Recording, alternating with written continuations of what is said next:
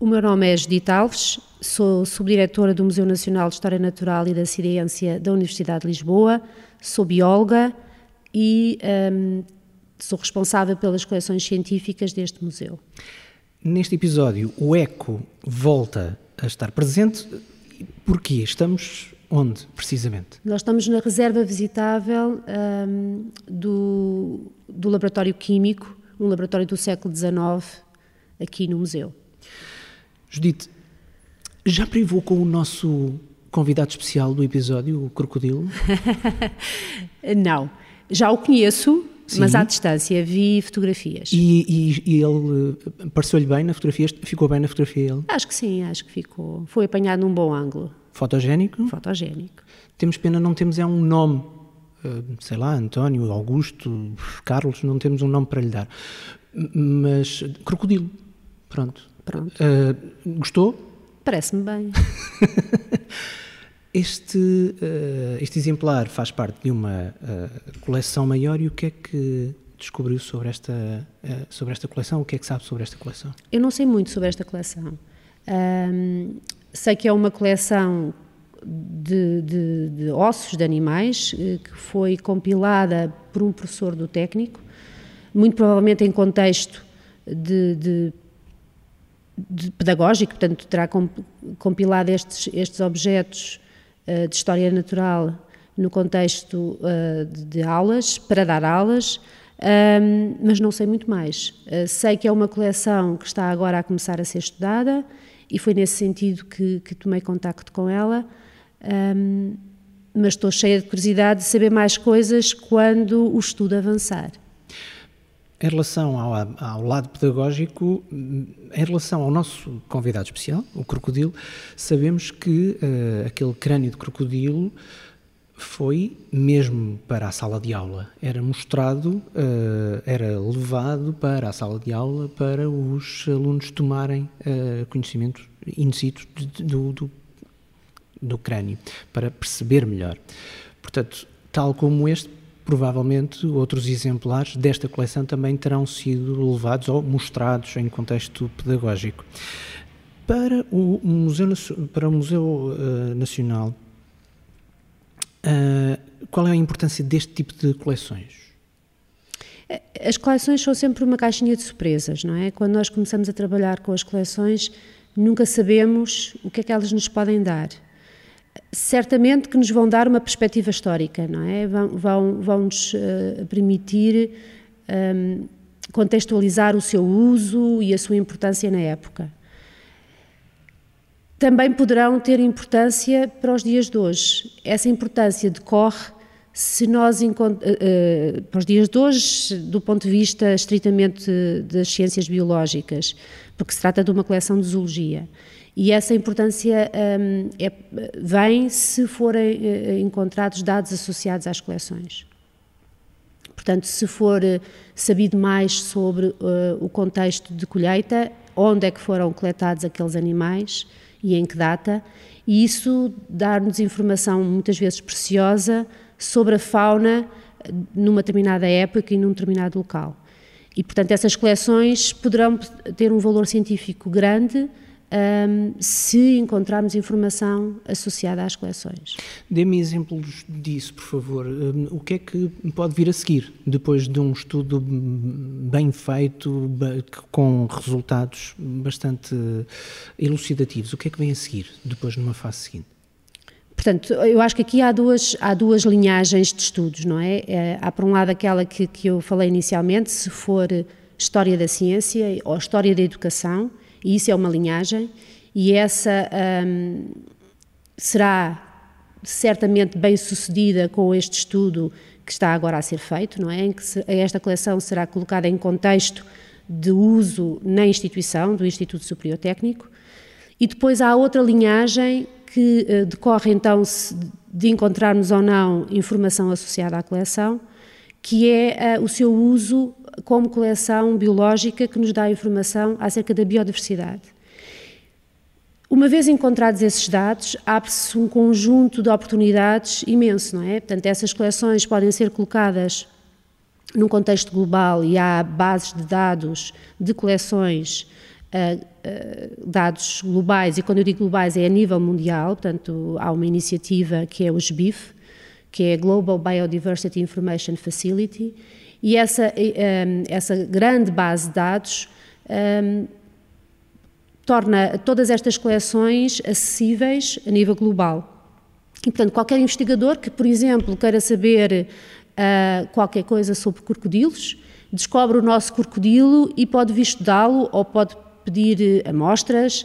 Portanto, uh, ele é colocado num contexto global que agora não tem. Agora está fechado, provavelmente, numa gaveta e meia dúzia de pessoas sabem da sua existência.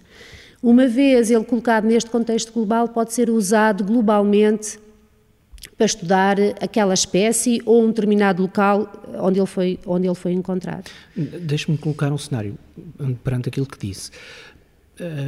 Vai-se a ver com estes estudos e percebe-se que uh, este crânio de crocodilo é um único ou um dos muito poucos daquela espécie de crocodilo uh, em todo o mundo. E está no técnico. passa a ser, perante o que me acabou de dizer, passa a ser uma espécie de representante da espécie para a comunidade científica global estudar? Uh, quando, quando se descreve uma espécie, uhum. uh, atribui-se o que está de representante. Portanto, quando, nós, quando nós, nós, biólogos, descrevemos uma espécie, escolhemos um ou, ou um conjunto limitado de, de, exemplares que fica associado a essa descrição. E esses sim são os representantes daquela espécie. E esse material é para, para os museus, o, o material mais precioso que existe no museu é o chamado material tipo, porque está, eh, está exatamente associado à descrição de uma espécie. Agora, quando uma espécie é rara, Claro que todos os exemplares que existem em museu daquela espécie têm um valor uh, grande, porque não há muitos e, portanto, qualquer exemplar é um bom representante da, da, da espécie. E claro que também estes exemplares tipo que são um, definidos pelo investigador também não representam toda a variabilidade daquela espécie. Uhum. Portanto, quando se quer saber qualquer coisa sobre uma determinada espécie, é, é essa abordagem global uh, que é necessária e que permite ter um bom conhecimento sobre a espécie, não é? Porque aquele indivíduo podia ter X características que o indivíduo ao lado da mesma espécie poderia não ter. É completamente, é completamente. E, e, e, e, há todo um conjunto de informação que se pode tirar uh, de um esqueleto, não é só anatomia. Pode-se tirar, por exemplo, uh, uma pequena amostra e fazer uma análise genética que depois com outras amostras uh, de outros exemplares consegue-se perceber uh, qual é a estrutura genética daquela espécie, se está já com muito pouca variabilidade ou se existe muita diferenciação entre populações. Portanto, há todo um conjunto de informações que nós podemos tirar das coleções, que quando provavelmente aquele professor do técnico uh, apanhou aquele crocodilo, nem, se, se lembra, nem imaginava que depois alguém podia fazer análises genéticas daquele exemplar. E eu acho que isso é que é a maravilha das coleções guardadas em museus, é que nós nunca sabemos o, como é que elas podem vir a ser utilizadas no futuro. Há todo um conjunto de usos que nós temos hoje que há 30 anos atrás ninguém imaginava, ou, e muito menos há 50 anos atrás, e portanto Uh, eu também não imagino o que é que daqui a 30 anos estão a fazer com as coleções que nós hoje guardamos. Ah, não, vou-lhe pedir esse exercício de imaginação. esse é, esse é, um, é uma pergunta matreira. uh, agora fiquei curioso, o que é que poderia ser? Não sei, quer dizer, há tantas coisas que, que hoje se fazem que antes não, não estamos a fazer futurologia, estamos aqui a fazer sim, wishful thinking, sim, se quiser. Sim. Eh, hoje há imensas coisas que, que, que fazemos com, com, as coleções técnicas já bastante, que requerem já um, algumas técnicas bastante avançadas. Nós podemos fazer as, as, tais análises genéticas que eu falei há bocadinho, podemos fazer análises de isótopos estáveis, em que nós sabemos imensas coisas acerca do ambiente onde aqueles animais estão, estavam. Um, às vezes até sabemos, uh, uh, por exemplo, se fizermos isótopos estáveis de espécies migradoras podemos saber uh, rotas de migração, porque os isótopos estáveis têm, fazem uma assinatura relativamente longa do ambiente onde aqueles animais uh, passaram. Uhum. Um, há a utilização de, de faz taques uh, microtaques ou taques a, a, organismos nos museus para se saber coisas sobre a anatomia. Uh, antigamente, para se preparar um fóssil, tinha que se preparar com martelinhos e com muito cuidado para se ver todas as estruturas internas de um, de um por exemplo, de um ouvido de um animal uh, e hoje em dia uh, para saber a anatomia de um fóssil faz um ataque e consegue-se perceber as descontinuidades na, no fóssil, uh, na imagem e perceber as, a, a, anatomia interna de, de, por exemplo, de um crocodilo fóssil. Este, este, este, nosso crocodilo não é fóssil, mas se estivéssemos a falar de um crocodilo fóssil, se calhar uh, podíamos utilizar um ataque para conhecer. Porque portanto, não é invasivo, porque não destrói. Exatamente, porque não é invasivo e não destrói. Uh, e portanto há todo um conjunto de coisas que nós hoje uh, conseguimos fazer e que eu não consigo imaginar o que é que estaremos a fazer daqui a 30 anos, porque depende muito do, do avanço tecnológico, não é? Quem é que há, há 50 anos atrás falava de isótopos estáveis? Não se falava, não é? e, portanto, tenho dificuldade em fazer essa futurologia. Deixe-me só voltar à analogia do representante para lhe fazer esta pergunta eh, em relação. Eh, eh, portanto, o estudo está a decorrer, ainda estamos a tentar identificar todos os indivíduos, todos, todo, todas as ossadas, a origem, a idade. Uh, o investigador de paleontologia com quem falámos acerca deste crânio de crocodilo diz-nos que possivelmente andará com cerca de 100 anos de idade, uh, uhum, este uhum. exemplar. Um, mas outros terão outras idades, dependendo de que, a, a, que profundidade foram encontrados, etc, etc, da erosão e tudo mais. Estes, voltando à analogia do representante, estas ossadas são como que embaixadores ou portas-voz de uma espécie de um. Como é que eles nos falam nos dias de hoje? Eh, sobre o que é que eles nos falam? Já, já falámos sobre isto, sobre o ambiente à volta deles, sobre, mas são uma espécie de embaixadores ou porta-voz? Este, estes animais desta coleção, segundo eu percebo, ou segundo me foi transmitido, é, é uma coleção de fauna que nós chamamos fauna moderna, portanto, é uhum. é a fauna dos nossos dias. Certo. Claro que os nossos dias não é hoje, 2022, mas é quando foi, quando foi capturada no, no século XX, meados do século XX. Uh, ah, e, e, portanto, não estamos a falar de fósseis, não é? Uhum. Esses fósseis seriam embaixadores de outra, de outra era. Estes são embaixadores daquela fauna, naquele local, uh, naquele ano. E, e, nós hoje estamos todos uh, completamente cientes da, da, da, crise da biodiversidade, portanto, do, da perda de biodiversidade que se faz sentir globalmente. Da extinção de várias espécies. Extinção de várias espécies. Essa extinção pode ser uma extinção global e é aquela que as pessoas ficam mais, afl mais aflitos, eventualmente, quando percebem que uma espécie desapareceu do globo, mas a, a, extinção pode ser local, não é? Pode um uhum. país deixar de ter uma determinada uh, espécie por uh, razões várias. E, e portanto, claro que, que, que, nós, eh, ao vermos aquele conjunto de objetos, sabemos que naquela época aquela, aquela espécie estava naquele local.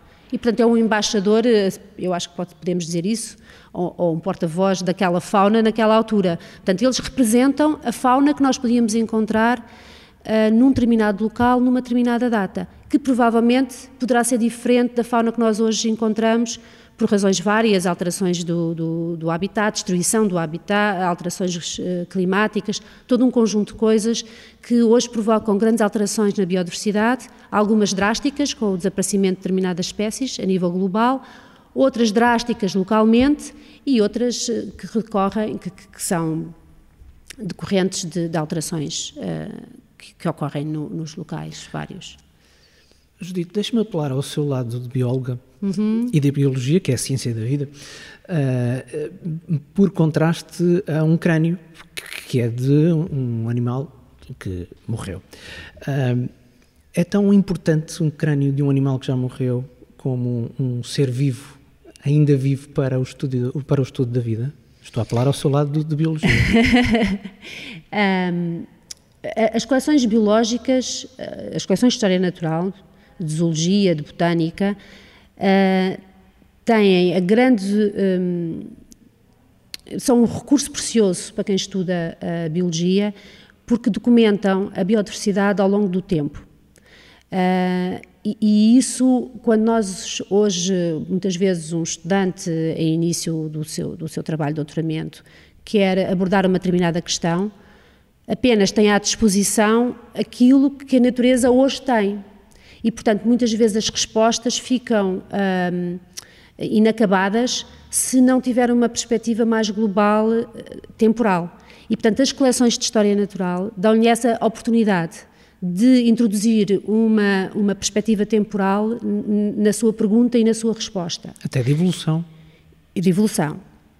E, portanto, uh, um, um, crânio, um animal morto, é muito precioso para, uh, para um biólogo. Claro que um, há questões uh, éticas quando nós incorporamos um, um animal nas nossas coleções. É? Hoje em dia já não se fazem expedições em que, em que, os naturalistas iam com, com, com espingardas matar grandes mamíferos em África. Quer dizer, hoje já não se faz isso, não é? As coisas mudaram e estas coleções feitas nesse contexto são preciosas, mas hoje já não se podem repetir. Hoje há outros, também outros métodos de amostragem desses grandes mamíferos. Nós podemos hoje ir e fazer um, colheitas de tecidos, portanto, podemos fazer colheitas de sangue, colheitas de, de uma pequenina porção de pele, e, e portanto, há, um, há novas coleções de história natural. Portanto, nós temos aquelas que o público um, reconhece uh, associados aos museus, não é? As, as prateleiras cheias de animais uh, naturalizados, mas para os biólogos há novas coleções de história natural que são tubinhos com amostras de tecido que, que, que dão-nos informação, não substituem um animal inteiro, porque há sempre estudos que nós não podemos fazer num, num quadradinho de tecido, não é? Ninguém faz anatomia comparada num, num quadradinho de tecido, mas nós temos capacidade de, hoje, de, exatamente pelo avanço tecnológico associado às ciências, de tirar informação na mesma de populações naturais e guardá-las nos museus para daqui a 50 anos alguém querer pegar naquele quadradinho de tecido e fazer novos estudos. Portanto, há, há novas coleções de história natural hoje em dia neste momento, se calhar, menos espetaculares para o público, mas provavelmente mais, potencialmente mais espetaculares para os biólogos e para, para os estudiosos. Certo? Exatamente, exatamente. Uh, há bocadinho estava-me a falar das taques. Uh, não é possível fazer também taques em animais vivos é, e depois claro. fazer reconstituição, sei lá, informatizada, computarizada em, claro. 3, em, em, modelos 3D. Claro. E o vídeo também ajuda, não é? A captação de vídeo no, nos locais de. Completamente. Há, há, há, todo um conjunto de coisas que nos permite um, estudar a biodiversidade sem matar os animais. Uh, o recurso à fotografia, o recurso à, às gravações, uhum. um, portanto, há todo um conjunto de coisas. Claro que uma fotografia não substitui um animal e, e, e também Uh, e, há, e, há, uma discussão aberta na, na, comunidade científica se, quando nós descrevemos uma espécie, temos mesmo que sacrificar um exemplar para, para uh, tornar o tal representante, um, ehm, para, para, encontrar o tal representante da espécie. Portanto, há, há pessoas que, que, defendem que uma fotografia basta e, portanto, descrevemos uma espécie e, e representamos aquela espécie através de uma fotografia. Uhum. Uh, e há um conjunto de pessoas no qual eu, eu, eu subscrevo, eu acho que o representante de uma espécie deve estar sempre associado a um exemplar. Porque há todo um conjunto de informação que nós tiramos do exemplar que não tiramos nunca de uma fotografia. E eh, aqui entre nós não é a morte de um exemplar que vai pôr em, em perigo uma espécie. A não ser que seja mesmo numa, portanto, já numa uma espécie em vias de extinção, aí poderá pronto, fazer mas se, se, se, uma espécie em vias de extinção estiver dependente de um indivíduo para sobreviver, no, é porque não vai sobreviver. Não vai, sim. Pronto. E portanto, eh, naturalmente, se nós estamos a falar de uma espécie muito rara, não vamos eh, guardar muitos exemplares em museu, mas eu, eu acho que pelo menos um exemplar uhum. deve sempre ser guardado quando se descreve uma espécie. Uhum. Fiquei com uma dúvida. Hoje em dia ainda é possível, para fim, sei lá, de estudo, Uh, por aquilo que me disse de hoje em dia não se fazerem algumas coisas, uh, compreensivelmente, ainda é possível, uh, por exemplo, o estudo das borboletas ser feito com aqueles painéis com, com um alfinete, não sei, hoje em Sim. dia ainda é possível? Ou já não é permitido? Depende não tenho muito... uma opinião formada sobre isso, só estou é, mesmo curioso de saber. Depende muito do grupo animal que nós estamos a, a falar. Ah, Pronto. ok. Portanto, quem estuda mamíferos uh, ou aves uhum. não, não, não, não está à espera de ir para o campo e fazer colheitas de animais, uhum. para uh, matar animais para coleções. Quem trabalha, por exemplo, com, com peixes de mar, já isso acontece, porque uhum. a maior parte das espécies são comerciais e, portanto, é possível capturar, aliás, são capturadas regularmente, e as que não são comerciais não têm qualquer estatuto de proteção, a maior parte das vezes, e, portanto, é regular, por exemplo, eu trabalho com peixes, é a minha área de estudo, uh, peixes de mar normalmente não têm nenhum. Uh, é, é, é é vulgar nós irmos eh, ao mar com uhum. os pescadores e, e, e, coletarmos amostras para o museu. Se falarmos de peixes de rio já é diferente, porque as espécies de rio são muito ameaçadas e, portanto, já é preciso licenças especiais e justificar muito bem a razão para ser autorizada a captura de animais em rio. Uhum. Mamíferos e aves, eu imagino que seja muito complicado obter autorização para matar uh, animais. Eu diria que é mesmo raro. Um, no caso de insetos, insetos, a grande maioria não é protegido. Uhum. Se falarmos de organismos invertebrados marinhos, a não ser corais, a grande maioria não é protegida. Sim, portanto, Recife, os recifes são. Exato, os recifes são. E, portanto, eh, não, há, não, não posso dizer que já não se usa matar, porque isso depende muito dos, do, dos animais, não é? E, e, das plantas, não é? Mas obrigado por ter, por ter satisfeito esta minha curiosidade. Era só mesmo isso, era só mesmo okay. uma, curiosidade, uh, se quiser, jornalística. Não, mas sabe que, é, que é, uma, é uma questão que as pessoas colocam muito quando vêm aos museus. Uhum. E nota-se que os, o nosso público mais jovem, os miúdos, fica muitas vezes perturbado porque vê os animais naturalizados e pergunta logo como é que eles morreram. Uhum. Continua, continua a dar entrada, eh, eu também não quero dar a ideia que não, nestes museus não há entrada de novos exemplares, um, porque há sempre animais que morrem, Uh, e que são encontrados uhum. mortos, portanto, uhum. ou por atropelamento, ou por envenenamento. Certo. Portanto, nós temos, ainda, ainda a semana passada, o nosso taxidermista teve a participar em necrópsias de linces e vêm, do, e vêm linces para as nossas coleções, porque infelizmente foram atropelados ou foram envenenados e, portanto, uh, o ICNF com quem nós temos relações de trabalho, uh, avisa-nos uhum. e nós participamos nessas, nessas, nesses trabalhos. Portanto, continuam a dar entrada a exemplares. Não há estas expedições em que as pessoas iam para o campo e matavam animais deliberadamente para incorporar nas coleções. Essas expedições são de outro tempo? São de outro tempo. São as responsáveis por termos no técnico aquela coleção? Bem, em boa verdade. Hum, há pouquinho disse-me que tinha curiosidade de ver quando é que planeia ir eh, tomar conhecimento com o nosso crânio de crocodilo, o nosso Chiquinho, por exemplo, que é um crânio pois de elefante. Que... Ok, esse já tem nome.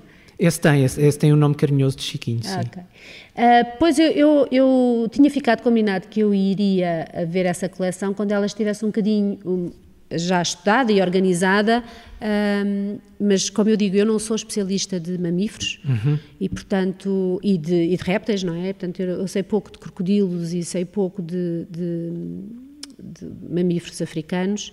Um, é mais uma curiosidade e gosto de ver do que propriamente eu poderia dar um grande contributo na identificação dos, dos exemplares. Os exemplares que estão lá podem ser identificados por anatomia comparada, portanto, nós conhecer, olhamos para o crânio e percebermos de que espécies é que eles pertencem, olhando para, para a sua morfologia, anatomia, mas também podemos fazer análises genéticas e saber a espécie de que eles são, um, comparando depois o perfil genético que for encontrado com bases de dados e sabermos exatamente qual é a espécie uh, daquele animal. Do que é que ainda não falamos que deveríamos uh, abordar? Um, eu queria só dar a, a, perspectiva do reconhecimento atual da importância das coleções de história natural a nível global. além dessa iniciativa que eu já falei do, do GBIF, um, as, as, coleções de História Natural foram agora reconhecidas, e agora foi em 2018, pela, uh, pela União Europeia, como uma infraestrutura de investigação fundamental para a Europa. E, portanto, há um consórcio um, europeu de 21 países, cento e muitas instituições de história natural, que estão reunidos num consórcio que é o DISCO, um, e que, uh, cujo grande objetivo é exatamente tornar esta, este recurso uh, disponível para a comunidade científica e, e, e pô-lo ao serviço das grandes questões que hoje preocupam a sociedade, como as, as alterações globais, as questões Olha como aconteceu agora com, com, com a pandemia, em que as coleções de história natural permitem abordar muitas coisas, como questões de saúde pública, um, bioterrorismo, por exemplo, todo um conjunto de, de, de, de áreas que, que, são importantes para a Europa e que este consórcio pretende um, uh, revitalizar. A nível nacional, Queria também chamar a atenção que nós também temos uma infraestrutura nacional, portanto, também o governo português reconheceu Uh, no, na primeira versão do Roteiro Nacional de Infraestruturas Científicas Fundamentais para o país, reconheceu as coleções de, científicas, não só de História Natural, as coleções científicas, como um recurso fundamental para a comunidade científica e há um consórcio português, que é o PRISC, uh, que exatamente pretende a, a, nível nacional, tornar estas coleções acessíveis e disponíveis para a comunidade científica. O nosso crocodilo poderá integrar estas, estas, esta, estas comunidades, quer a europeia, quer a nacional, uma vez esta coleção estando estudada e estando inventariada.